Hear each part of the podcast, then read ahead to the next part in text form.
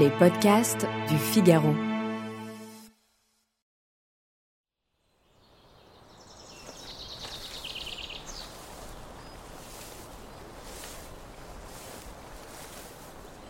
Les onze disciples se rendirent en Galilée, sur la montagne que Jésus leur avait indiquée. Quand ils le virent, il s'approcha et leur dit Toute autorité m'a été donnée dans le ciel et sur la terre. Allez donc auprès des gens de tous les peuples et faites d'eux mes disciples.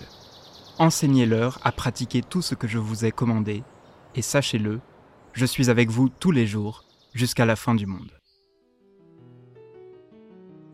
Bonjour et bienvenue dans Le Moment des mots, un podcast dans lequel on vous décrypte l'actualité de la langue française et l'origine des mots du quotidien. Vous venez d'écouter un extrait de l'Évangile selon Matthieu. Je m'appelle Dorian Corlier et je suis journaliste au Figaro. Je m'appelle Alice Develay et je suis journaliste au Figaro. Jésus.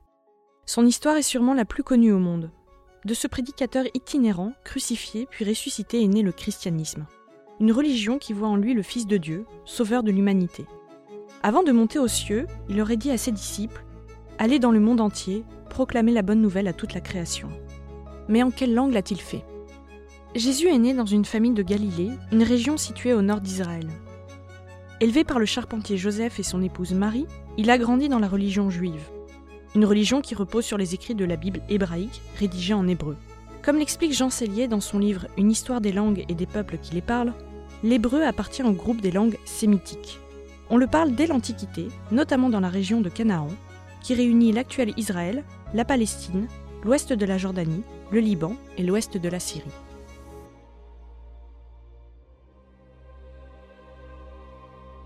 Il était d'usage de parler l'hébreu dans le royaume de Juda, établi par les Israélites en 931 avant Jésus-Christ. Mais cela jusqu'à la conquête du territoire par le roi Nabuchodonosor II, qui entraîna l'exil des Juifs à Babylone.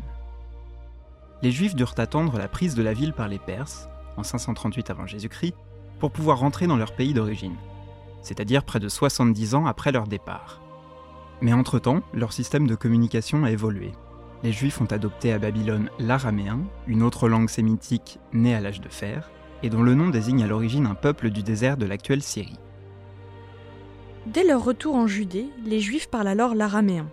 À l'époque de Jésus, il s'agit d'une langue employée par un nombre important de peuples au Moyen-Orient, dont les Galiléens. Jésus, qui voulait être compris des foules venant écouter ses enseignements, s'exprimait donc en araméen, sa langue maternelle. De nos jours, c'est une langue qui nous semble bien opaque, mais notons qu'elle est encore utilisée dans les liturgies de plusieurs communautés chrétiennes du Moyen-Orient. C'est le cas des Chaldéens, les Syriaques catholiques et les Maronies.